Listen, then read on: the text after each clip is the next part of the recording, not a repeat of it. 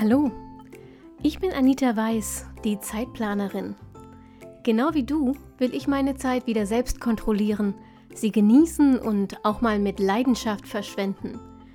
Deshalb teile ich hier im Zeitplanerin Podcast meine Lieblingstools und Methoden aus dem Zeit- und Selbstmanagement mit dir. Mit dieser neuen Episode wünsche ich dir jetzt richtig viel Spaß und eine gute Zeit. Hallo und schön, dass du dabei bist bei der aktuellen Folge vom Zeitplanerin Podcast. Und es ist eine, für mich jedenfalls, eine unglaublich aufregende Folge, denn es ist die allererste Interviewfolge, die erste Folge im Zeitplanerin Podcast, für die ich mir einen Gast eingeladen habe. Und zwar die liebe Nadine, die ihr auf Instagram unter ähm, Nat Madame findet. Ich verlinke das natürlich in den Show Notes und ähm, äh, kleiner, kleiner mm, Disclaimer vorab. Es lohnt sich, sich dieses Profil anzugucken, vor allem für all jene unter euch, die ständig hasseln und im Stress sind und sich nach mehr äh, Gelassenheit sehnen. Mit Nadine habe ich über Zeitmanagement nur im weitesten Sinne gesprochen. Wir haben über Yoga gesprochen, über Meditation, über Selbstliebe und Selbstakzeptanz, über Achtsamkeit und natürlich auch darüber, inwiefern das alles mit Zeit- und Selbstmanagement zusammenhängt. Es ist eine sehr ähm, nachdenkliche Folge, finde ich. Eine, die mir sehr viel Spaß gemacht hat und die für mich ähm, auch sehr äh, persönliche Themen angekratzt hat. Ich hoffe, ihr nehmt genauso viel Freude und Erkenntnis aus dieser Episode mit, wie ich sie beim Aufnehmen hatte und würde mich über Feedback gerade und ganz besonders bei dieser Folge wirklich wahnsinnig freuen. Wie immer ähm, an info.zeitplanerin.de per Mail oder unter dieser Folge auf der Website zeitplanerin.de oder gerne, ganz besonders gerne auch an Insta auf Instagram. Mich findet ihr da unter Zeitplanerin und Nadine, wie gesagt, unter Nat Madame. Äh, alles nochmal verlinkt in den Show Notes und äh, damit würde ich sagen, springen wir direkt rein in die Folge mit Nadine. Hallo Nadine, schön, dass du da bist. Vielleicht magst du dich ähm, am Anfang selbst ganz kurz vorstellen, wer du bist ähm, und was dein Bezug zum Zeitmanagement ist. Hallo Anita, vielen Dank für die Einladung. Es freut mich unheimlich, heute mit dir dieses Interview zu führen. Ähm, mein Name ist Nadine, ich bin 30 Jahre alt und ich komme aus dem schönen Schwabach. Ich arbeite hauptberuflich im SAP-Bereich als Consultant und Projektmanagement und ähm, habe letztes Jahr meine Yogalehrerausbildung angefangen oder auch abgeschlossen und bilde mich aktuell weiter zum Yoga-Coach. Das heißt, ähm, im Hinblick auf ähm, Yoga und Zeitmanagement ist für mich da eine sehr starke Verknüpfung. Daher freue ich mich umso mehr jetzt heute mit dir eben darüber zu sprechen, was so die yogischen Ansichten hinsichtlich dem Zeitmanagement sind. Ähm, vielleicht kurz für mich zur Erklärung, was ist der Unterschied zwischen einem Yoga-Lehrer und einem Yoga-Coach?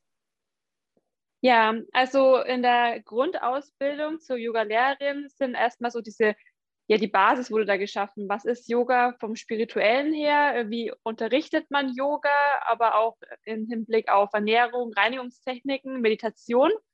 Und beim Yoga Coach geht es dann noch ähm, verstärkter um die Selbsteinfühlung und auch die Fremdeinfühlung.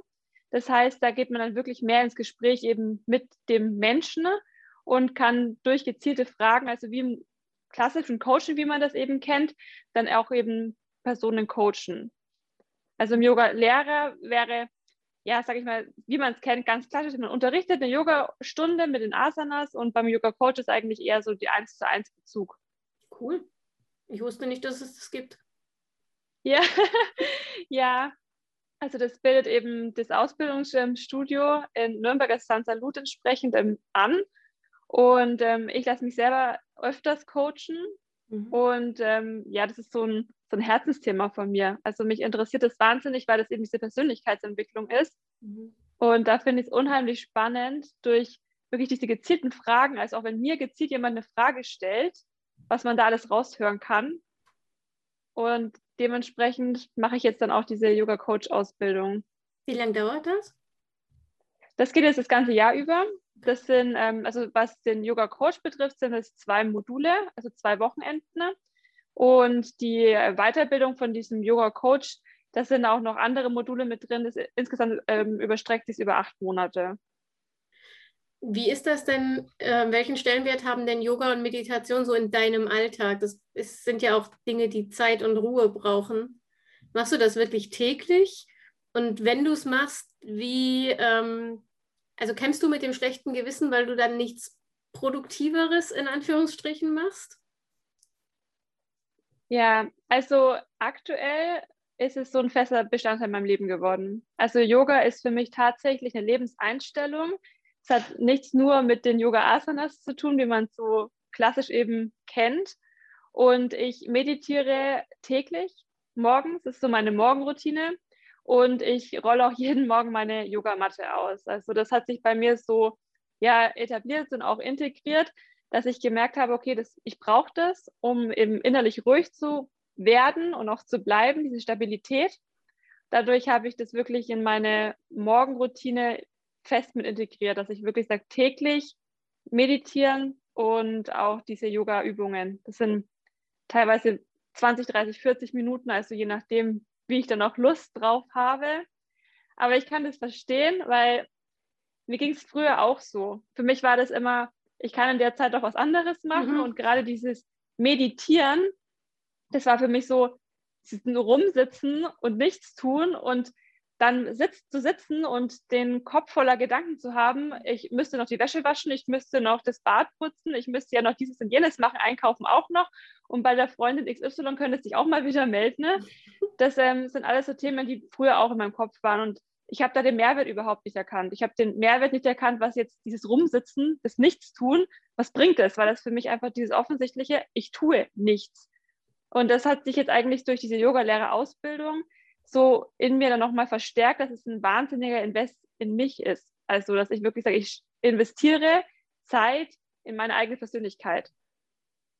Und das hat das eigentlich, ich habe dann gemerkt, dass ich einfach teilweise geduldiger und ruhiger werde. Und das hat mich dazu bewegt, es dann wirklich immer wieder zu machen, auch diesen inneren Schweinehund entsprechend zu überwinden und zu sagen, ich stehe jeden Morgen auf und ich gehe wieder auf die Matte und ich meditiere wieder. Und ich habe auch öfters einmal Phasen gehabt, da war so diese typische Schlummertaste. Drücke ich mal nochmal drauf und leg dich mal nochmal hin. Und das ist total faszinierend, weil wenn ich darüber nachdenke, wie lange es gedauert hat, dass ich das wirklich durchgezogen habe, Tag für Tag aufzustehen, Matte auszurollen, zu meditieren. Und dann mache ich es zwei, drei Tage mal nicht mehr. Und dann bin ich relativ schnell wieder drin, dass ich sage, okay, jetzt mache ich es nicht mehr. Und dann dauert es wieder mehrere Anläufe, mhm. dass ich es dann wieder tatsächlich mache. Also für mich hat es viel mit Disziplin natürlich zu tun und ja, einfach der innerliche Wunsch einfach, dass ich, ich will da was ändern und ich will diese Unruhe nicht mehr haben. Deswegen ist es für mich jetzt einfach Alltag geworden. Wie lange dauert diese Routine bei dir morgens?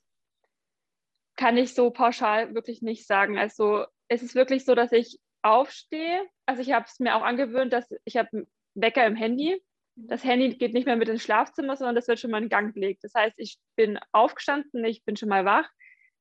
Dann würde ich sagen, dass ich ja im Bad vielleicht so 10, 15 Minuten, 20 Minuten vielleicht, aber so von auf der Matte mit dem Meditieren ganz unterschiedlich zwischen, würde ich sagen, 30 Minuten bis aber es kann auch mal 60 bis 90 Minuten sein. Also das ist so, wie es mir gerade gut tut. Also jetzt aktuell mache ich ein Online-Coaching-Programm. Ich weiß nicht, die Laura Marlina Seiler, ob dir der mhm. Name was sagt. Ja, klar. Genau. Und die bietet ja diese Russo ähm, entsprechend an. Und ähm, das mache ich jetzt schon das zweite Mal. Und da ist eben jeden Tag, dauert es schon mal eine Stunde, so eine Coaching-Session. Okay. Und die nehme ich, die Zeit nehme ich mir dann auch entsprechend, dass ich sage, okay, das sind dann diese Tage aktuell, wo es dann eher so 90 Minuten oder sogar noch länger sind. Also es kann schon sein, dass ich sage, okay, ich stehe um 5.45 Uhr, 6 Uhr oh, auf. und ich fange aber dann das Arbeiten, jetzt aktuell im Homeoffice, aber teilweise auch erst um 8.30 Uhr, 9 Uhr an, weil es eben die Zeit, also die investiere ich in mich. Wenn ich um 8.30 Uhr im Büro sitze, bin ich mega stolz auf mich, weil ich so früh geschafft habe, am Schreibtisch zu sitzen. Und da war nichts mit Morgenroutine vorher. ja. Wow. Ähm, aber das ist, du hast, ich, ähm, ich würde da gerne nochmal drauf zurückkommen, du hast eben gesagt, du willst diese Unruhe nicht mehr und deshalb ist dir das so wichtig, das auch als Routine sozusagen täglich zu machen. Das ist was, was mir auffällt, wenn ich durch deinen Insta-Account scrolle, dass das so insgesamt und auch jedes Bild für sich so eine unglaubliche Ruhe und Gelassenheit ausstrahlt. Musstest du dir das erkämpfen? Also wie sah der Weg zu so viel Gelassenheit aus? Ja, also angefangen hat es bei mir mit Rückenproblemen und meinem Bandscheibenvorfall ja tatsächlich.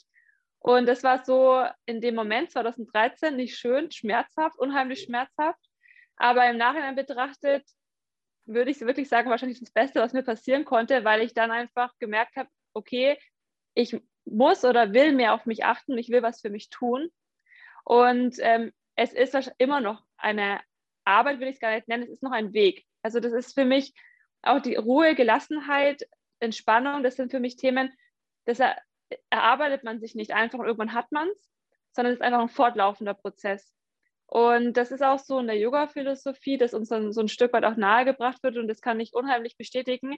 Wenn man da einmal so drin ist und so gemerkt hat, das tut einem gut, da kommt man nicht mehr raus. Also man hat dann einen Weg eingeschlagen, wo man sagt, da möchte ich hin, das ist mein Weg. Ich möchte eben diese Freiheit, diese Gelassenheit, diese Entspannung. Und das ist einfach, jeden Tag lernt man einfach dazu.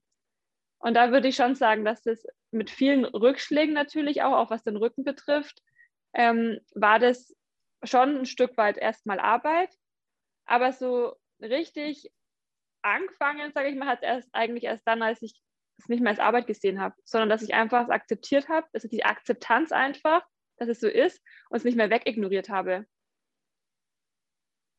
Glaubst du, ähm, dass Yoga und Meditation für jeden eine Methode sind, um so zu Ruhe und Gelassenheit und ähm, so zur inneren Mitte sozusagen zu finden? Oder muss man dann bestimmter Typ Mensch sein?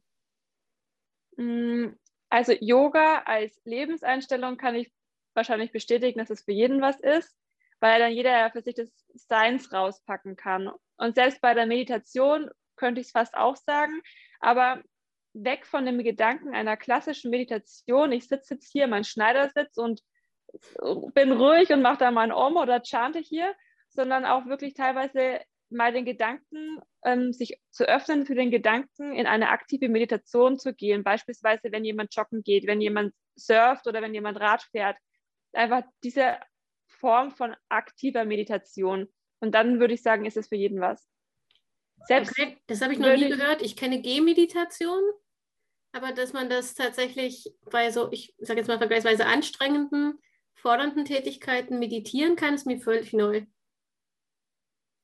Ja, das ist einfach die Meditation, einfach, dass man sagt, man geht in sich und man tut sich was Gutes mhm. und kommt einfach zur Ruhe. Und es gibt sicher den einen oder anderen, der wirklich sagt, okay, Joggen ist für den vielleicht auch ein Stück weit anstrengend, aber da kommt derjenige zur Ruhe. Wenn ich jetzt an mich zum Beispiel denke, wenn ich an, an Laufen, an Joggen denken muss, dann ist bei mir, um Gottes Willen, ist es anstrengend und mein Puls schlägt da hoch.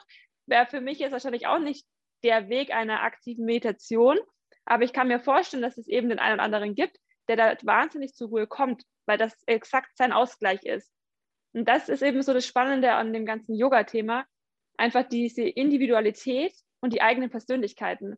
Es gibt nicht diesen einen perfekten Weg. Das ist, das, glaube ich, das Wichtigste, was man so zu erkennen hat, ist, da kann man sich noch so viele Geschichten von anderen anhören und es hört sich noch alles so toll an, aber das, die Individualität und auch die, die Unterscheidungsfähigkeit, die man einfach entwickelt, dass man sagt, okay, man möchte ja selber seinen Weg gehen. Und dann hat jeder seine andere eigene Art von Meditation. Mhm. Trotzdem ist das ja, also egal, ob man jetzt eine Yoga-Routine etabliert oder jeden Tag meditiert, das ist ja trotzdem was, was man irgendwie, da kommt meine Schleife zum Zeitmanagement, irgendwie mit einplanen muss. Denn es, es kostet mehr oder weniger Zeit. Und da, die muss ich bereit sein, mir zu nehmen. Was macht denn für dich gutes Zeitmanagement aus? Hat das, gibt es da, gibt's da einen Yoga-Ansatz irgendwie zum Thema Zeitmanagement? Ja, also das heißt gutes Zeitmanagement. Also wichtig ist wirklich, dass man es für sich selbst macht und dass man ruhig bleibt wahrscheinlich auch. Das heißt also, ich will mal weg von diesem richtiges ähm, mhm. Zeitmanagement, sondern wirklich einfach in dem Hinblick, dass man sagt, okay, warum, warum will ich das überhaupt? Also es hat ja einen Grund, warum ich das jetzt machen möchte. Unabhängig, ob es jetzt eine Morgenroutine ist oder ob es im Haushalt was machen ist oder dass ich mit Freunden treffen will. Also egal, was so am Tag ansteht, es hat ja einen Grund, warum man es machen möchte. Und wenn einem das bewusst ist, dann ist es wie so ein Fluss. Mhm. Also für mich war das auch ganz, ganz anfangs, es war schwierig, wenn mir jemand gesagt hat, er steht um 5.45 Uhr, 6 Uhr auf und macht eine Morgenroutine vor der Arbeit, er liest ein Buch oder macht eine halbe Stunde, geht er laufen oder meditiert, macht Yoga. Da habe ich mir auch gedacht, was mit dem denn los? Ich komme da fast nicht aus dem Bett und der liest dann ein Buch, da habe ich ja ich habe keine Zeit, jetzt ein Buch zu lesen. Ne? Aber die Frage ist ja wirklich, ähm, warum möchte man das machen? Mhm. Der eine will ein Buch machen, weil es ihm einfach Ruhe gibt und der andere, der will halt kochen, weil es ihm vielleicht auch nochmal Ruhe gibt und er keinen Stress spät, zum späteren Zeitpunkt hat. Das ist, ähm, ich glaube, ganz wichtig ist wirklich weg von dem Gedanken zu gehen, ich muss was machen, sondern eher dann mal übergehen, ähm, ich will das machen und sich ähm, selber fragen oder auch hinterfragen, warum möchte man jetzt ein Zeitmanagement? Oder was bedeutet für einen selber Zeitmanagement? Mhm. Hast du eine Planungsroutine? Also planst du aktiv deinen Tag oder machst du das so im Fluss, wie es kommt? Ja, also aktuell würde ich eher sagen, ich plane es weniger. Also ich mache das mehr so, so im Fluss, weil ich ja auch für mich einfach gelernt habe, dass da mehr Entspannung reinkommt. Mhm. Ich habe, ähm, wie gesagt, also durch, ähm, sei es von der Laura Melina Sala di Russo oder ich habe auch ähm, ein Sechs-Minuten-Tagebuch quasi kennst du vielleicht auch oder ja. das Erfolgsjournal, wo man dann wirklich auch so mal aufschreibt, welche Aufgaben möchte man machen. Und da war oft bei mir auch, ich schreibe eine riesen Liste auf an To-Dos, To-Do und ich schaffe es nicht, dann ist es frustrierend. Und deswegen ist es für mich einfach so mit kleinen Schritten. Ich nehme mir eine Sache vor, vielleicht zwei, manchmal auch nichts. Also manchmal ist für mich wirklich auch eine Aufgabe relaxen. Mhm. Das ist meine Aufgabe. Ich mache mir morgens dann meine Gedanken und sage, heute ist entspannen. Mhm. Und das ist dann, das sehe ich auch wirklich so als meine Aufgabe dann.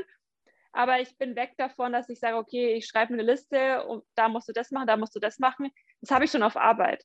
Da habe ich unheimlichen Termindruck, da habe ich die ganzen Termine auch mit in Besprechungsformen. Da ist schon ein sehr hoher Leistungsdruck da aufgrund der Tätigkeit. Da möchte ich es in meinem Privatleben einfach nicht haben. Deswegen bin ich da eigentlich aktuell, auch durch das Homeoffice, bin ich da sehr stark davon weg. Aber das heißt, du hast eher so eine Art Reflexionsroutine, wenn ich das richtig verstanden habe, so mit sechs Minuten Tagebuchen, so. Das ist ja auch eine Art tägliche Planungsreflexion in Anführungsstrichen, nicht Planung im klassischen Sinne, Termine und Aufgaben, aber was ist mir wichtig, wo liegen meine Schwerpunkte, ähm, was ist mir gut gelungen, wofür bin ich dankbar? Ja, das definitiv. Also das habe ich immer wieder mal also auch durch ähm, sowas wie eine Selbstanfühlung, das ich ja auch in dem Yoga-Coach ähm, Ausbildungsteil gelernt habe, dann wirklich mal zu überlegen, wenn mich jetzt irgendwas stört. Es mhm. kann ja auch sein, ich habe mir eine Aufgabe vorgenommen und ich schaffe sie nicht. Und dann bin ich genervt. Und dann auch mal zu hinterfragen, warum bin ich da jetzt genervt? Und dann ist ja oft so, dass man sagt, okay, irgendwas war halt schief, ne? weil der Kollege hat mich noch abgehalten und ähm, mhm. dann hat noch irgendwer anders mich angerufen und dann hat noch jemand nach Hilfe gefragt und dann habe ich den anderen gesehen, wie er hilflos irgendwas erledigt. Und dann bin ich damit eingesprungen. Und das sind ja alles so die Themen. Das heißt, ähm, davon wegzugehen. Also vielleicht kennst du das auch so, dieses Drama-Dreieck, wo man in diese ähm, Helfer, Retter und Täter und immer wieder eine andere Rolle reinrutscht. Und das ist genau das, dass man sagt, okay, ich habe eben gelernt, Verantwortung für mich selbst zu übernehmen. Und ich habe so viel Respekt dem anderen gegenüber, dass ich dem zutraue, er schafft seine Aufgabe auch selber. Das heißt nicht, dass ich ihn nicht unterstütze, also ich reiche ihm die Hand, aber ich nehme die Aufgabe nicht ab. Mhm. Und das ist für mich, das hat viel mit Reflektieren einfach zu tun. Das ist für mich, also dieses Reflektieren ist für mich ganz, ganz wichtig. Das mache ich teilweise wirklich bewusst, dass ich mich ähm, da bewusst reflektiere, teilweise auch in den Meditationen und manchmal wahrscheinlich auch im Unterbewusstsein. Aber aktuell noch mehr wirklich dann bewusst, dass man sagt, okay, jetzt halt mache ich mir mal die Gedanken, was hat mich denn so gestört? Was waren genau die Punkte und dann auch, welche Gedanken hat man diesbezüglich? Und für mich dann auch mittlerweile, ja, was kann ich selbst dazu beitragen, dass es das nächste Mal anders wird oder eintritt? Mhm. Also weg wirklich von dieser Außenwirkung oder auch von der, von der Unterstützung der anderen dann, dass ich sage, okay, der andere ist dafür verantwortlich, dass ich was schaffe, sondern wirklich sage, okay, ich übernehme die eigene Verantwortung darüber, dass ich meine Aufgabe schaffe, schaffe mir den Rahmen und ich bin, wie gesagt, ich bin selbst verantwortlich dafür. Das, das finde ich einen ganz wichtigen Punkt. Nicht nur, wenn es um Zeitmanagement geht, sondern auch, wenn es ja, wenn es um Zufriedenheit geht. Also ist es nicht auf das Außen abzuwälzen, sondern seine, seine Verantwortung für sein eigenes Leben ähm, selbst zu übernehmen und nicht immer, soll ich sagen, Gründe, wenn ich es nett formuliere, Gründe, wenn ich es weniger nett formuliere, Ausreden zu finden, ja. warum äh, die Dinge nicht so laufen, wie sie laufen sollen, wie wir sie uns wünschen. Ähm, ist dir sowas in der Situation selber bewusst oder machst du das dann hinterher? Also kannst du das erst im Nachgang analysieren? Hm, mittlerweile würde ich sagen, teils, teils. Es kommt immer so auf meine Tagesverfassung drauf mhm. an. Mal gelingt es mir natürlich besser, mal weniger. Aber mittlerweile würde ich schon sagen, dass es schon auch in den Situationen teilweise mir gut gelingt. Und da hat mir viel geholfen, einfach ruhig zu bleiben, den anderen auch wirklich einfach ausreden lassen, weil oft ist ja so, dass man die andere Person dann teilweise überhaupt nicht ausreden lässt, weil man schon weiß, wie es endet und dann vermeintlich meint, dass man die Zeit abkürzen möchte, sich Zeit spart, wenn man jetzt den anderen schon mal unterbricht. Dem ist aber meiner Ansicht nach gar nicht so. Die reden immer alle so langsam. Ja. ja. Ähm, ja, also teils, teils, kommt immer auf die Situation drauf an. Das ist, mhm. habe ich gestern hatte ich auch oder vorgestern erst eine Situation, das war dann auch in dem Coaching-Teil, das habe ich viel jetzt mit Glaubenssätze ähm, auch gearbeitet. Und da ist das oft dann so eine Situation, dass wenn man irgendwie so hört, ja, ich erreiche dich so schlecht und dann ist so ein Moment, wo ich dann früher wahrscheinlich dann noch gesagt habe, was soll denn jetzt das? Was meinst du jetzt damit? Warum mhm. erreichst du mich nicht? Und mittlerweile kann ich aber drüber stehen, weil ich ja weiß, dass ich was anderes getan habe und mir auch bewusst ist, also ich kann es nicht jedem recht machen. Ich bin einfach nicht für jeden erreichbar. Ich kann eben nur jetzt, in dem Moment kann ich mit dir eben jetzt halt dieses Interview führen, aber ich kann halt noch parallel im Internet surfen oder halt telefonieren mit jemand anderem. Das ist faktisch unmöglich. Hast du gemerkt, dass sich die Reaktion der Menschen verändert? Also seit du da so für dich stabil stehst sozusagen und dann ähm, dich auch nicht mehr entschuldigst quasi, dass, dass die Akzeptanz gestiegen ist? Mm, ja, also was ich schon festgestellt habe, ist, ähm, dass mit, gerade was jetzt so ein Freundeskreis jetzt weniger, aber was die Arbeit betrifft, schon, dass dann der ein oder andere sich distanziert hat, weil er früher halt noch angerufen hat, sich ausgemeckert oder ausgekotzt okay. hat, wenn ich es mal so deutlich sage. Und ich da halt nicht mal drauf eingehe, weil das, ich mag es einfach nicht. Also bringt mich ja nicht weiter, bringt uns beide nicht weiter, mhm. wenn wir jetzt uns nur äh, schimpfen. Und ähm, so ja, so von den Leuten die Akzeptanz. Ich überlege gerade. Also ich würde schon sagen, dass die Personen mich weiterhin ernst nehmen. Zumindest habe ich den Eindruck. Aber da würde ich jetzt, jetzt so im privaten Umfeld, habe ich da persönlich jetzt noch nicht so viel Unterschied gemerkt. Wir haben ja immer so ein bisschen Angst davor, uns so, zu, so fest zu positionieren und eben auch zu sagen, nein, kann ich nicht oder viel schlimmer noch, nein, will ich jetzt nicht. Und da ist ja ganz oft die Sorge, dass äh, darauf Ablehnung folgt, weil man eben nicht mehr verfügbar ist. Und ich habe die Erfahrung gemacht, dass eher das Gegenteil der Fall ist, weil die Leute das Gefühl haben, sie hängen nicht mehr so in der Luft.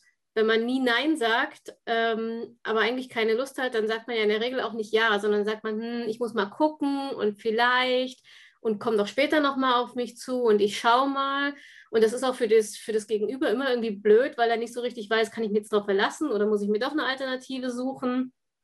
Und ich habe die Erfahrung gemacht, wenn man dann wirklich sich traut, Nein zu sagen, ich meine, Nein muss ja nicht zwangsläufig unhöflich sein. Man kann ja durchaus sehr freundlich Nein sagen und man kann das ja auch begründen, wenn einem das wichtig ist. Ähm, und dass die Leute darauf sogar sehr positiv reagieren, weil sie wissen, wo sie dran sind und sich selber irgendwie ähm, also dass es einfach verlässlicher ist. Ja, das definitiv. Also da habe ich auch so eine klare Meinung, dass ich sage, jeder ist für seine eigenen Gefühle verantwortlich.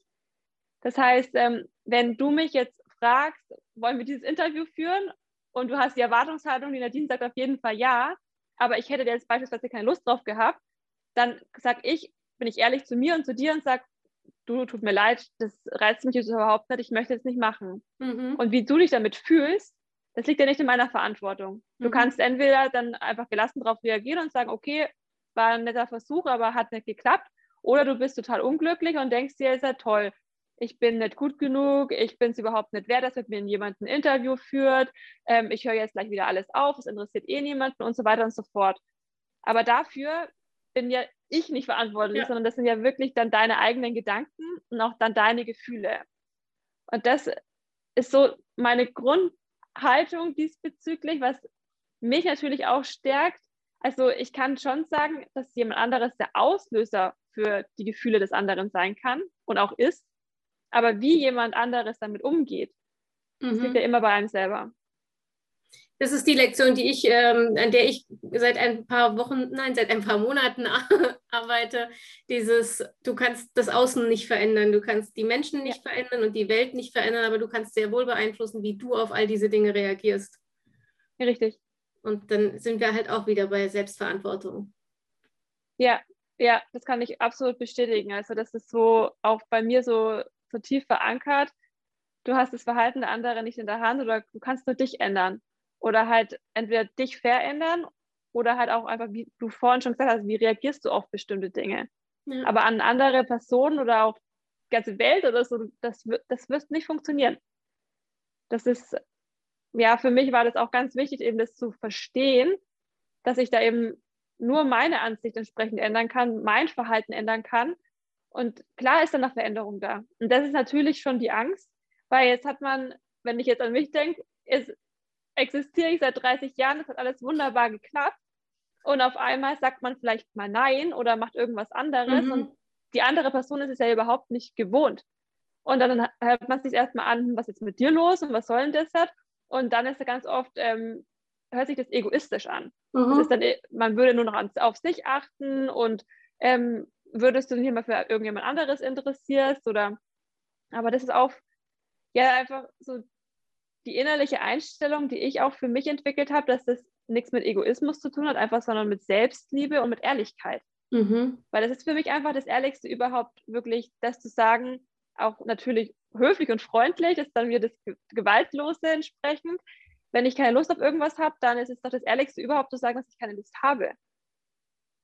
Und klar, jetzt hat, gerade wenn es irgendwie so eine Partnerschaft ähm, bist, da geht es ja auch oft darum, der eine will das, der andere will das und wie mhm. kriegt man dann irgendwie den richtigen Weg hin.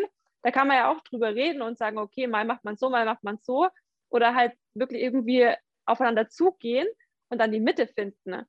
Aber wenn jemand ständig nachgibt, dann ist es halt ein Kompromiss, den der eine ständig eingeht. Und das macht dann auf Dauer unglücklich. Und das habe ich auch selber gemerkt. Das habe ich auch oft gemacht. Ich mhm. wollte es den anderen immer recht machen. Ich wollte dann vielleicht auch ein bisschen so diese Anerkennung, diese Fremdbestätigung von außen. Und dann habe ich mich wahrscheinlich innerlich halt auch ein bisschen verstellt, aber unbewusst. Das war mir gar nicht bewusst, weil man hat es ja so gelernt. Und das sind dann wieder diese Glaubenssätze, man macht es so. Das mhm. hat man mhm. halt schon immer so gemacht oder jegliche, über Glaubenssätze, glaube ich, könnte man nochmal stundenlang ja. separat sprechen. Aber das sind so diese, diese Themen entsprechen. Und das hat mir durch diese Meditation dann eben wahnsinnig geholfen, wirklich in mich zu gehen und zu gucken, okay, das ist jetzt schön, dass ähm, ich jetzt fünf Bücher gelesen habe, äh, fünf Podcast-Folgen angehört habe, vielleicht noch ein paar Filme. Aber wie sehe ich als Nadine das denn? Mhm. Und ich kann natürlich von allem etwas rauspicken, aber ich werde nie was kopieren können. Und das möchte ich auch nicht, weil ich möchte ja wirklich mich selbst entfalten und verwirklichen. Ich finde, das ist eine ganz schwierige Aufgabe, weil genau das, was du eben gesagt hast, ne, dieses, das macht man halt eben, das haben wir so gelernt, das ist uns so anerzogen. Ähm, ich vergleiche das immer mit Masken und ich habe irgendwann für mich gemerkt, ich habe für jede Person in meinem Umfeld eine eigene Maske, ohne dass ich das gemerkt habe. Und das war immer die Maske, von der ich glaubte, dass der gegen oder der oder die gegenüber, ähm, die jetzt sehen will, also mit der sie sich am wohlsten fühlt, die sie braucht, die sie von mir erwartet. Und irgendwann habe ich dann gesagt, ich will keine Masken mehr, Tabula rasa, und habe dann festgestellt, das geht überhaupt nicht ohne Masken, weil ich gar nicht mehr weiß, was, also welche Person eigentlich ich ist bin. Mhm. Deshalb, ähm, also gerade wenn man, wenn man so dieses, dieses Thema damit hat, es allen recht zu machen, finde ich, sich hinzustellen und zu sagen, so und jetzt ähm, mache ich, setze ich mich selbst sozusagen in den Mittelpunkt. Ich finde, das ist ganz schwierig, weil viele Menschen, vielen Menschen geht es, glaube ich, so wie mir, die dann sagen, äh, wer bin ich eigentlich? Ja, kann ich bestätigen. es ist auch, also ich habe mir oft die Frage gestellt, ähm, auch so der Sinn des Lebens. Da gibt es ja auch das Buch Das Café am Rande der Welt. Da mhm. wird es ja auch ein bisschen so beleuchtet. Und ich habe mich dann auch immer gefragt, ja, ähm, was ist überhaupt der Sinn des Lebens? Warum bin ich da? Was ist so meine Aufgabe?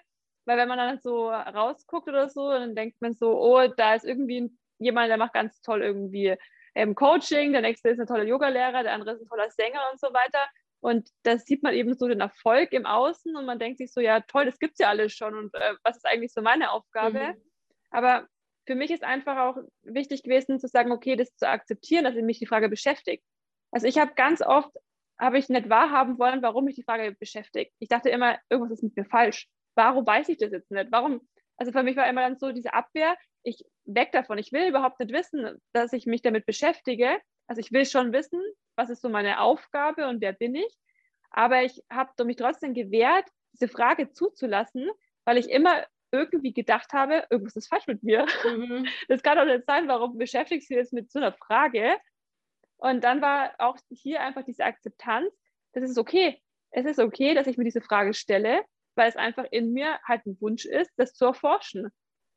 Und das war halt dann auch so mein Weg mit der Yogalehrerausbildung, auch jetzt weiterhin mit dem Yoga, als auch dann zukünftig, also jetzt aktuell mit dem Meditieren. Das ist okay, das tut mir einfach unheimlich gut. Das gibt mir meine Stärke. Aber viel, ganz, ganz viel war einfach diese Akzeptanz. Und da sind wir halt auch, das war heute auch erst ein Teil meiner Coaching-Session, mit diesen Schattenseiten. Mhm. Da will man überhaupt nicht hingucken. Das will man nicht zulassen, aber man verdrängt es ja nur. Es ist ja nicht weg. Nur weil ich es nicht wahrhaben möchte, ist mhm. es ja nicht weg. Es ist ja trotzdem da, nur halt irgendwo ganz tief im Keller irgendwo vergraben. Aber es ist da und es belastet einen. Ja. Ähm, lehrt Yoga und Meditation Geduld? Denn ich denke gerade, das ist, für mich war das der wichtigste Lerneffekt, zu sagen, ja, ich stelle mir jetzt solche Fragen und ja, ich möchte jetzt etwas ändern, aber ich darf die Geduld mit mir haben, dass das nicht morgen alles gelöst ist, sondern dass ich nach bestimmten Antworten länger suche und dass ich manche Fragen auch einfach mal wieder liegen lassen muss, weil die Antworten eben jetzt gerade nicht da sind und ich sie auch nicht erzwingen kann und dass die eben Zeit brauchen und dass man so ein bisschen Geduld mit sich selbst und seinem Weg hat und nicht alles übers Knie bricht. Und mein erster Eindruck von dem, was du jetzt erzählst, ist, oh mein Gott, ich muss Yoga und Meditation machen, weil das lehrt ungeheuer Geduld. Ja, kann ich schon bestätigen. Also bei mir war das früher auch, ich war oder habe mich selber sehr stark unter Druck gesetzt, äh, gerade so das Berufliche und auch, auch wahrscheinlich im Privaten, weil ich ja immer dachte, ich muss es jedem recht machen. Und ich habe jetzt rausgefunden, mich hat eigentlich nie jemand unter Druck gesetzt. Es war eigentlich immer ich. Also das kann ich bestätigen, dass es selten von außen war, weil den Druck, den habe ich mir selber gemacht oder ich habe es zumindest zugelassen. Und ich würde schon sagen, dass durch dieses ähm, viele Yoga, also die Asanas und auch das Meditieren, dass ich da viel geduldiger geworden bin. Dass ich wirklich sage, okay, gerade ja auch was so die Yoga-Unterrichtsstunden einfach betrifft, dass wenn ich selber teilnehme, dann merke ich halt einfach diese ganzen Verkürzungen und das ist ja dann auch wieder, man blickt nach links, rechts, nach vorne und denkt sich, boah, die kann sich aber bewegen und die ist ja flexibel. Und wenn ich darüber nachdenke, wie steif ich da anfangs war und wie wenig ich mich bewegen konnte, aber ich trotzdem dann eben die Disziplin hatte, immer wieder hinzugehen und immer wieder es zu probieren, dass mich das einfach, ja, das hat mir viel Geduld gelehrt. Also das würde ich auf jeden Fall bestätigen. Ist aber auch das, was du gerade gesagt hast, da finde ich total schön, weil es so eine Parallele zu der Art von Zeitmanagement ist, ähm, die ich ja vertrete und wo ich versuche, den Leuten klarzumachen, das ist, ähm, also erstens, dass jeder seinen Weg finden muss und zweitens, dass man aber auch so, so, so viel Selbstliebe und Selbstfürsorge und wie auch immer, aber dass da eben auch eine gewisse Selbststrenge dazu gehört und dass man sich eben, ähm, also bei, Selbstmanagement, äh, bei Selbst- und Zeitmanagement-Tools zum Beispiel, dass man nicht ein Tool einen halben Tag testet und dann sagt, nee, ist nichts für mich, taugt nichts. gerade bei Zeitmanagement ähm, ist es so abhängig davon, was den Tag über reinkommt und ob das jetzt irgendwie, keine Ahnung, wenn ich Timeboxing ausprobiere und alle 15 Minuten kommt jemand reingeschissen ins Büro und will irgendwas, ja, dann ist Timeboxing an dem Tag natürlich für die Tonne, weil das einfach nicht funktionieren kann. Aber das heißt ja nicht, dass das Tool für mich nicht funktioniert, sondern dass der Tag halt einfach nicht der richtige war. Und das ist so ähnlich, dass man dann sagt, okay, und zwei Wochen, egal wie schwer dir das fällt, zwei Wochen versuchst du das halt jetzt. Und dann bitte täglich und beiß dich da durch. Und nach zwei Wochen kannst du dann ja immer noch ein Fazit ziehen und sagen, nee, ist nichts für mich, mache ich nicht weiter. Ja, also da bin ich ein bisschen anderer Meinung, auch so jetzt aus der yogischen Sicht. Wenn das so in einen Zwang kommt, dann ist es aus yogischer Sicht dann trotzdem irgendwie dieses gewaltsame sich selbst gegenüber. Mhm. Also es ist wahrscheinlich ein schmaler Grad, äh, wie mit Resignieren und Resilienz. Da ist auch ganz schmaler Grad. Aber da auch, ähm, wann ist es wirklich, hat es was mit Disziplin zu tun? Also wirklich, ich überwinde jetzt halt hier meinen inneren Schweinehund und wann quäle ich mich tatsächlich? Mhm. Und das ist wahrscheinlich schwierig, so herauszufinden, welcher Weg ist, schlage ich da jetzt gerade ein. Äh, Fakt ist schon, sich in dauerhaft oder langfristig in irgendwas reinzwängen, bringt aus meiner Sicht wenig. Mhm. Weil dann ist es wirklich dieses ähm, Ich muss. Und wenn, sobald es ist, Ich muss, ist ein Zwang da. Und ja. dann ist nicht mehr dieser freie Wille da. Also wichtig ist aus meiner Sicht ganz, ganz offensichtlich, was ist so dieses Warum? Also wenn ich jetzt halt dieses ähm, Tool ausprobiere, warum möchte ich das denn machen? Welchen Mehrwert habe ich dadurch mhm. für mich? und dann einfach ausprobieren und immer wieder. Und dann bin ich bei dir. Es wird mal gut funktionieren, mal weniger und vielleicht probiere ich es zwei Wochen aus und dann schmeiße ich es wieder hin und in drei Monaten packe ich es wieder an und auf einmal läuft es und ich denke mir so, oh, was ist denn jetzt halt los? Aber wichtig ist aus meiner Sicht wirklich dieses, warum mache ich das? Ja. Und will ich es wirklich, weil ich es für mich möchte und ich herausgefunden habe, es unterstützt mich bei meinem individuellen Weg und meiner Weiterentwicklung oder mache ich es, weil ich gelesen habe, bei XY hat es ganz gut funktioniert mhm. und genau so möchte ich das jetzt auch haben. Weil das, das wird aus meiner Sicht nicht funktionieren. Ja, das ist der Klassiker. Äh, diese Zeitmanagement-Tools nutzen auch Bill Gates und Elon Musk. Oh ja, das muss ja, ich jetzt genau. auch ausprobieren. Ja. Und dann stehst du da und sagst, ja, was ist denn dein Problem? Weil, also so arbeiten wir ganz oft, dass das, ähm, also auch die, die anderen Zeitmanagement-Coaches, die ich kenne, dass man immer erstmal fragt, was ist denn dein Problem? Also warum will, musst du denn dein oder willst du denn dein Zeitmanagement ja. verändern? Und dann ist es aber so, äh, ganz, also das allerhäufigste Problem ist, äh, ja, ich prokrastiniere. Also ich ähm, schiebe alles immer bis zum letzten Drücker auf und das will ich nicht mehr, weil das stresst mich so. Und dann ist es halt so, dass, dass du sagst, okay, ich habe da ein ganzes, ein ganzes Toolset, ich habe da einen ganzen Werkzeugkoffer, probier die doch einfach mal aus und guck, welches dieser Tools für dich taugt und dann pack sie in deinen eigenen Werkzeugkoffer. Ähm, und dann kannst du je nach Tagesform und je nach Aufgabe immer das rauspicken, was jetzt gerade im Moment das Richtige ist, um dein Ziel zu erreichen. Aber du musst halt vorher durch diese Ausprobierphase, du musst sie halt alle mal einen gewissen Zeitraum ausprobiert haben, um zu wissen, taugen die für meinen eigenen individuellen Werkzeugkoffer oder taugen sie für mich halt einfach überhaupt nicht.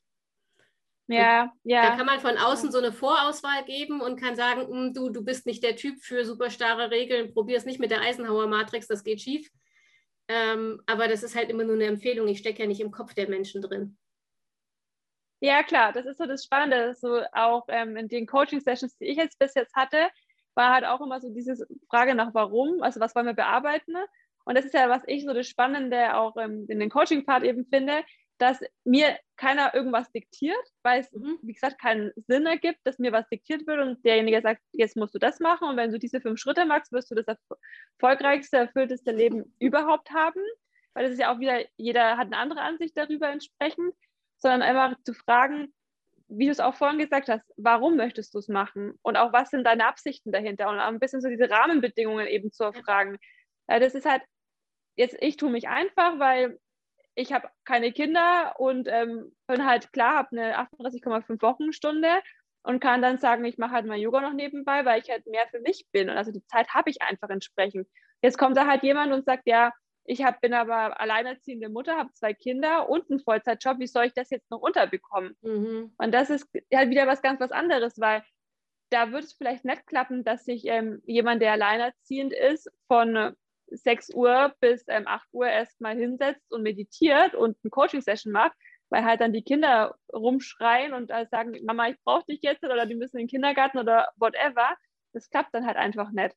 Und da ist ja eben so dieses Schwierige, wie bekommt dann so eine Person entsprechend halt dann entsprechend ihr Zeitmanagement hin? Das ist natürlich was ganz, eine ganz andere Herausforderung nochmal.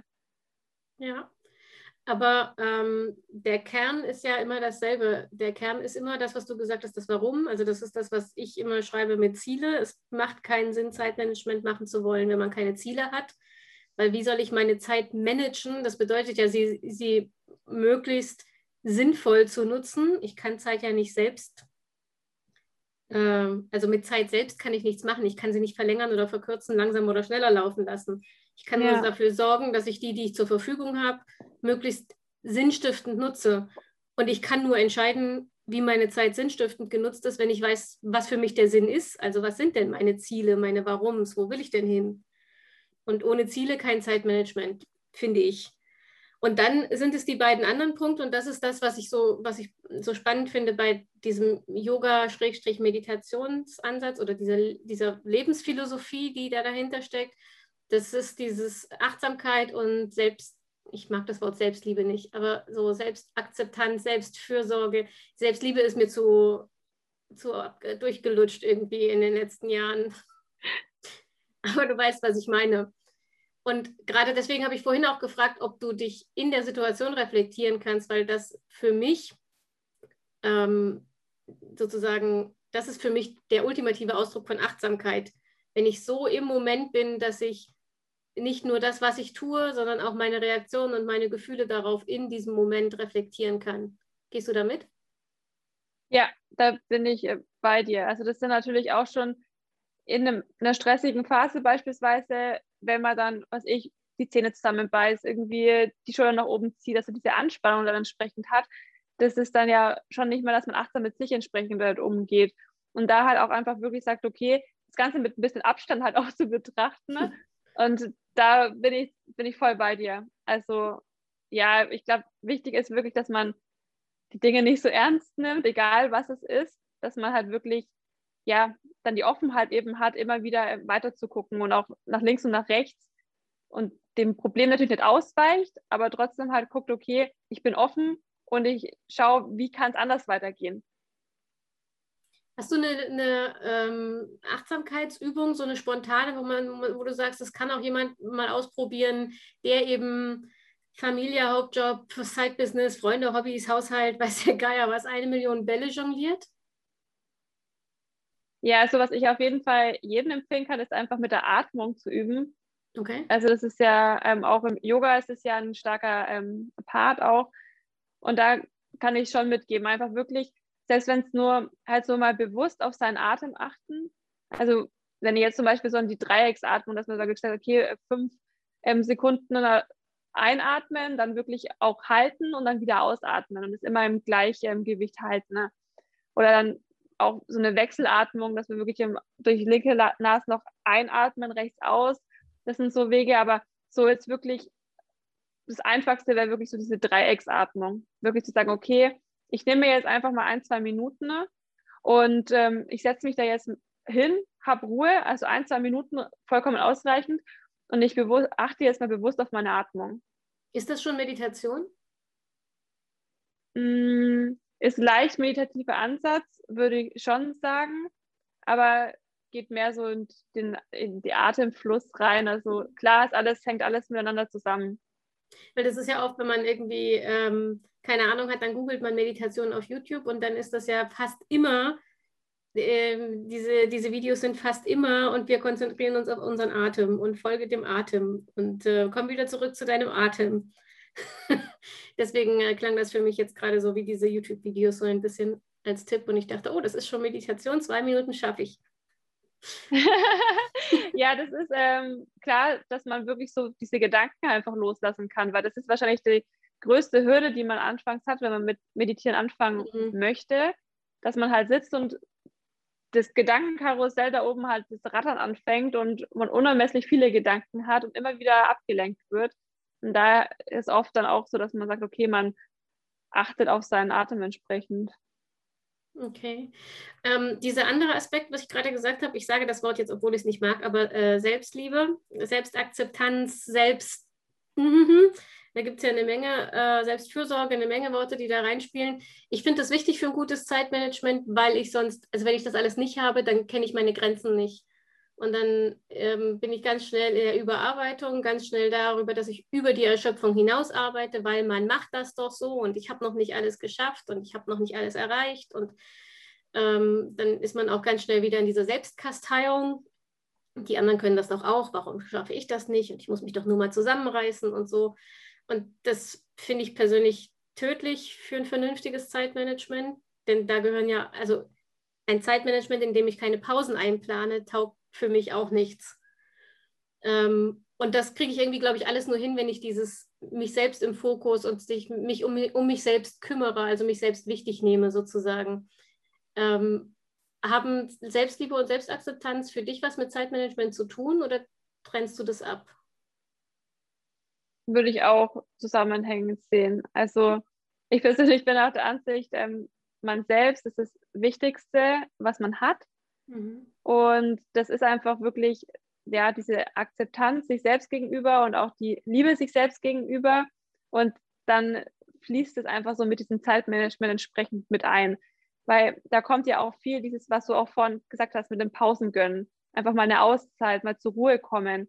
Und wenn ich eben sage, okay, ich habe da meine fünf To-Dos, ich habe da meinen stressigen Tag, whatever, dann habe ich auch aber halt meine Ruhephasen wieder. Und das sind ja kann für einen ja wirklich auch schon eine Ruhephase sein, wenn er beispielsweise achtsam eine Kaffee zubereitet. Mhm. Also wenn ich da jetzt zum Beispiel an mich denke, ähm, wie oft ist es so, dass man morgens ähm, jetzt mal noch weg vom Kaffee Zähne putzt und mit der Zahnbürste läuft man dann schon mal in äh, die Küche, dann kann man den Wasserkocher in der Zeit schon mal ähm, anmachen, dann ist nämlich das Wasser ja schon mal warm, dann geht man wieder zurück ins Bad und so weiter und so fort. Und mit dem Kaffee habe ich das auch für mich gemerkt, dass ich sage, okay, ich habe eine Siebträgermaschine und dann nehme ich, das zelebriere ich mittlerweile halt einfach so, dass ich sage, okay, ich habe erst so den Kaffee, der wird gemahlen, dann wird der in aller Ruhe, wird dann einfach der Siebträger eingesetzt und dann äh, schäume ich meine Milch noch auf und dann warte ich aber einfach. Also ich mache in der Zwischenzeit einfach nichts anderes. Das heißt, ich mit einer Ruhe mache ich da einfach so meinen Kaffee und dann kommt er halt ein schönes Glas rein und dann ist es so schön geschichtet und dann kommt noch ein Kakaopulver drauf und das ist so für mich einfach, dann bin ich ein glücklicher Mensch, weil das macht mir einfach schon Freude, dass ich ein schönes Getränk habe, das mir dann gut schmeckt und ich hatte Ruhe.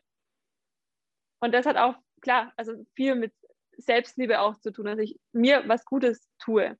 Mhm. Deswegen trennen würde ich es nicht, weil für mich ist einfach ganzheitlich betrachtet, das ganze Leben immer ganzheitlich betrachten. Das kann man selten irgendwie trennen. Also ich bin auch der Ansicht, selbst Beruf, berufliches und privates, in gewisser Art und Weise kannst du es trennen, aber es ist immer irgendwo ein Zusammenhang. Mhm. Das ist also schwierig, das wirklich so hart, da bist du der Mensch und da bist du der Mensch. Das funktioniert aus meiner Sicht auch ganz, ganz schwer.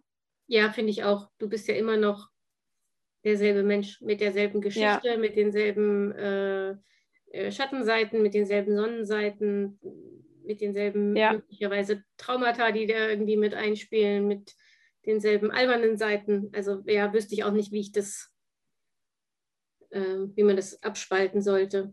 Ich finde den Tipp mit dem Kaffee gerade voll schön, weil eigentlich wollte ich, wollte ich dich als nächstes fragen, wie liebt man sich denn selbst? Aber diese Sache mit dem Kaffee finde ich irgendwie als, als Beispiel voll schön, dass man sagt, naja, so wie man seine Liebsten verwöhnt ab und zu mit mhm. Kleinigkeiten mhm. und mit vor allem mit Aufmerksamkeit halt, glaube ich. Ich glaube, Aufmerksamkeit ist so, so ein ganz wichtiger Punkt, dass man sich selbst nicht unter ferner Liefen abhandelt und alle anderen sind wichtiger, sondern dass man sich selbst Aufmerksamkeit gönnt. Ja, definitiv. Also es ist ja auch, auch was so Mittagessen zubereiten betrifft. Da denkt man ja auch ganz häufig, für mich alleine brauche ich das nicht so groß mhm. aufkochen. Warum? Also wer sagt das? Warum kann ich für mich alleine jetzt nicht das gleiche kochen, wie wenn ich eine Freundin einlade oder Familie bei mir habe? Warum mache ich es für mich selber nicht? Ich habe einen einfach... Grund. ich bin in der Gastronomie groß geworden. Ich kann nur Gastronomieportionen kochen. Ich muss zwei Wochen an einem Essen essen, wenn ich für mich alleine kochen würde. Aber ja, stimmt schon. Bei mir ist das tatsächlich der Kaffee. Also weil äh, ich habe keinen, keinen integrierten Milchaufschäumer, sondern ich habe so einen extra Milchaufschäumer und den ja. muss ich aus dem Schrank holen und ein, in die Steckdose einstöpseln und Milch rein und dann muss er sauber gemacht werden und so. Wenn wir Gäste haben, mache ich das automatisch und immer. Für mich selbst mache ich meistens Milch in die Kaffeetasse und stecke die in die Mikrowelle und dann geht es halt ohne Milchschaum und nur mit Crema. Aber eigentlich ist es mhm. genau dasselbe Thema. Genau, ja. Das ist genau das. Also da bin ich voll bei dir. Das ist so dieser zeitliche Aspekt wieder, ne? dass man sagt, okay, boah, das dauert jetzt halt ja noch mal länger, wenn ich, ich habe jetzt eh schon so wenig Zeit, ich muss jetzt mal das Arbeiten anfangen und dann fängt man halt an zu sagen, jetzt, das mache ich nicht. Weil dann muss ich das rausholen, dann muss ich es aufschauen, dann muss ich es sauber machen. Das kostet mich ja, keine Ahnung, fünf Minuten. Das ist ja total schlimm, weil dann komme ich ja fünf Minuten später auf Arbeit aber ich komme lieber fünf Minuten früher auf Arbeit, damit ich eine 30 oder 60 Minuten Überstunden, äh, Minuten machen kann. Das ist so für mich auch der, der Weckruf gewesen, dass ich mich mal so bewusst ähm, reflektiert und auch wahrgenommen habe, wie viele Überstunden mache ich eigentlich? Und das stört mich ja anscheinend auch nicht. Also mhm. Also zumindest nicht auf bewusster Ebene. Aber wenn es darum geht, dass ich frühst mein Kaffee jetzt in dem Beispiel es fünf Minuten länger dauert, das ist das Schlimmste überhaupt. Mhm das ist, ähm, ich finde es total faszinierend, also wie man wirklich dann mit sich selbst halt umgeht. Und da habe ich eben auch gelernt, wenn man anfängt, das zu transformieren, davon profitiert das komplette Umfeld. Und mhm. da ist, gehört einfach diese Selbstakzeptanz und Selbstliebe einfach dazu. Wenn ich bin, also ich persönlich mag das Wort Selbstliebe sehr, weil ich der Meinung bin, du kannst an andere Menschen nur lieben und was Gutes tun, wenn du auch mit dir entsprechend umge so umgehst und dich selbst akzeptierst und akzeptierst und liebst. Und wenn du ehrlich zu dir bist, dann bist du ehrlich zu allen anderen, dann bist du positiver gestimmt, dann kommen diese ganzen positiven Gefühle von eben Leichtigkeit, Entspannung, Ruhe, Fröhlichkeit, ähm, zielorientiert und whatever. Und davon profitieren einfach alle anderen. Weil du, du strahlst es einfach aus. Das ist jetzt auch wie bei dir jetzt zum Beispiel, dass du jetzt wirklich hier so deiner Leidenschaft nachgehst mhm. und sagst, okay, das spürt man ja richtig, so diesen Spirit von dir, dass du sagst, das ist so dein Herzensthema, das, das macht mich einfach aus und das kannst du weitergeben. Ja. Hätte jetzt zu dir jemand gesagt, ja, mach das doch einfach mal, hier kriegst du fünf Bücher, liest da wegen rum und erzählst halt irgendwas, würde es dann funktionieren. Also es funktioniert vielleicht auch, aber anders. Mhm. Und so merkt man dann einfach auch diese, genau, das finde ich auch, das ist, ähm, ich finde, das ist das große ultimative Ziel, wenn man ähm, an Selbstliebe. ähm, ich glaube, für mich ist es das Wort Selbstwertschätzung. Das ist es für mich mhm. eher, ja. Also wenn man an seiner Selbstwertschätzung arbeitet, dann ist das ähm, dieses ganz große, ganz lohnende Ziel. Ich finde, man kriegt so eine ungeheure äh, Freiheit und damit eben auch so eine innere Gelassenheit, weil man sich nicht mehr abhängig macht von vom Lob oder Tadel der anderen. Wenn ja. ich mit mir selbst im Reinen bin und mich mit all meinen Facetten akzeptiert habe und akzeptiert habe, dass äh, ich genauso ein Mensch bin wie meine beste Freundin, der ich ja auch nicht die Freundschaft kündige, weil sie irgendwie eine Charakterschwäche hat, die ich doof finde. Ähm, aber bei mir ist das dann immer gleich äh, die gesamte verdammte Persönlichkeit. Und wenn man da rauskommt, finde ich, und sich selbst mit allen Facetten akzeptiert und annehmen kann und eben sich auch verwöhnen kann ohne schlechtes Gewissen, dann hat man, gewinnt man eine unglaubliche innere Freiheit. Äh, und dann ist zum Beispiel auch sowas wie, wie die Zeitplanerin kein Problem mehr. Ja, natürlich habe ich mir angehört, ähm, warum ich das jetzt auch noch mache. Ich meine, damit verdiene ich ja kein Geld. Und ähm, ob es nicht mal irgendwann gut ist und warum ich schon wieder was Neues anfangen muss und so. Ähm, und vor, ich glaube, vor fünf Jahren hätte mich das noch echt verunsichert. Und inzwischen denke ich mir ja, weil das eben so ist, weil ich eben so bin, weil ich Neuanfänge und Veränderungen cool finde und das gerne mache und das ja. ausprobieren will und weil Zeitmanagement mein Thema ist. Und ich mache das jetzt halt. Und das muss kein anderer verstehen. Solange sich das für mich richtig anfühlt, ist das ähm, einfach, einfach gut. Ja, das ist eine total gesunde Einstellung. Ja, finde ich super. ähm, lass uns mal, warte mal, ich habe mir noch ein paar Sachen aufgeschrieben, während wir geredet haben. Äh, ach so. Zwei Dinge. Wenn die Leute jetzt sagen, mh, hm, sie würden das gerne mal testen, also so Yoga und Meditation und sowas, worauf soll man achten? Also was sind so, wonach sucht man Studios oder Lehrer oder Online-Kurse aus? Was sind so Qualitätskriterien? Hm. Also ich persönlich kann empfehlen, wirklich in ein Yoga-Studio zu gehen, mhm. weil es einfach ein Unterschied ist, ob man jetzt Yoga in einem Yoga-Studio macht oder teilnimmt oder ein Fitnessstudio äh, beispielsweise. Also da ist wirklich schon ein Unterschied. Aber ansonsten, es ist eine Gefühlssache. Also klar, sich halt ein bisschen umhören. Es gibt ja auch wirklich viele Yoga-Studios überall oder auch online einfach mal gucken, ähm, auf YouTube mal was eingeben oder Instagram. Also mir fällt jetzt persönlich halt die Maddie Morrison mhm. ähm, entsprechend ein und einfach mal gucken, sich das anschauen, mal mitmachen und einfach gucken, spricht mich das an, ähm, gefällt es mir und wenn ja, dann mache ich weiter und wenn nicht, dann schaue ich mich weiter um. Aber jetzt irgendwie so sagen, darauf achten und da sollte man hingehen, da nicht, kann ich, tue ich mich schwer, muss ich ganz ehrlich sagen. Okay. Hast du eine bestimmte Meditation irgendwie online, die wir in die Shownotes verlinken können oder so, womit die Leute mal anfangen können? Also gerade wenn es darum geht zu sagen, man will so ein bisschen zu sich selbst finden? Was ich auf jeden Fall empfehlen kann, ist ähm, klar, ganz klassisch die äh, Laura Marlina Seiler, mhm. die ja auch wirklich ähm, viele Meditationen anbietet. Auch bei der Maddie Morrison findet man die ein oder andere Meditation oder auch dann über die App Seven Mind. Das ist eine mhm. Meditations-App, die kann ich auch sehr empfehlen. Die wird auch von den Krankenkassen bezuschusst. Da sind auch in unterschiedlichster Form, das sind immer sieben Minuten Meditationen. Also mhm. die gehen auch rucki zucki. Also das kann ich auch sehr empfehlen. Die haben übrigens auch einen ganz tollen Podcast. kennst du, kennst du Peter Beer? Ja. Ich finde, der hat so eine unglaubliche Stimme. Das ist so faszinierend. Also wie gesagt, ne, ich halte Meditation ja nicht durch, weil bei mir ja, also erst fängt mein ganzer Körper an zu jucken, wenn ich still sitzen muss. Mhm. Ähm, und dann laufen meine Gedanken amok. Aber äh, Peter Bär ist äh, tatsächlich, manchmal läuft es bei mir so im Hintergrund. Ich arbeite zwar und meditiere nicht, aber ich lasse das so im Hintergrund laufen, weil ich den so beruhigend finde mit seiner tollen Stimme. Ja. Aber es ist ja schon mal ein Anfang. Ich, ich, ich setze genau auf die Kraft des Unterbewussten. Wenn das nur oft ja. genug infiltriert wird, dann geht es vielleicht irgendwann auch aktiv. Kann ich mir gut vorstellen.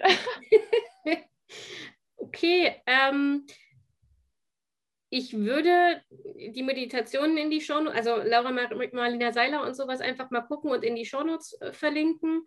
Ich würde dein Insta-Profil in den Shownotes verlinken. Ähm, und mal gucken, ob wir dieses Drama-Dreieck irgendwo finden. Das finde ich nämlich mega spannend. Das habe ich noch nie gehört. Ähm, und ich glaube, das könnte den einen oder anderen Hörer auch interessieren. Und dann sind wir quasi schon am Ende und ich habe meine obligatorische Abschlussfrage, nämlich als Fazit, deine drei wichtigsten ähm, Zeit-Selbstmanagement, von mir aus auch Selbstliebe-Tipps. Ja, also was sind so meine drei wichtigsten Tipps? Ist eigentlich, sind es ja, ich würde sagen, ist einfach diese, die Selbstakzeptanz, Geduld und wahrscheinlich auch die Disziplin. Also dieser Mix einfach. Mhm. Und das sind so äh, Werte entsprechend, die ich da einfach weitergeben kann.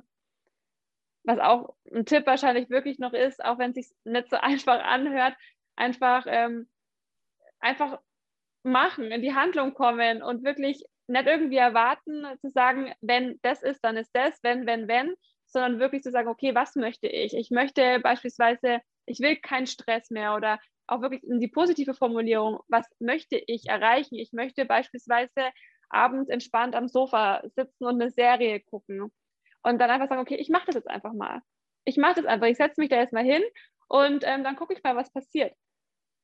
Und das einfach so Gewissen. einfach in die, genau, einfach wirklich mal so in die Handlung übergehen.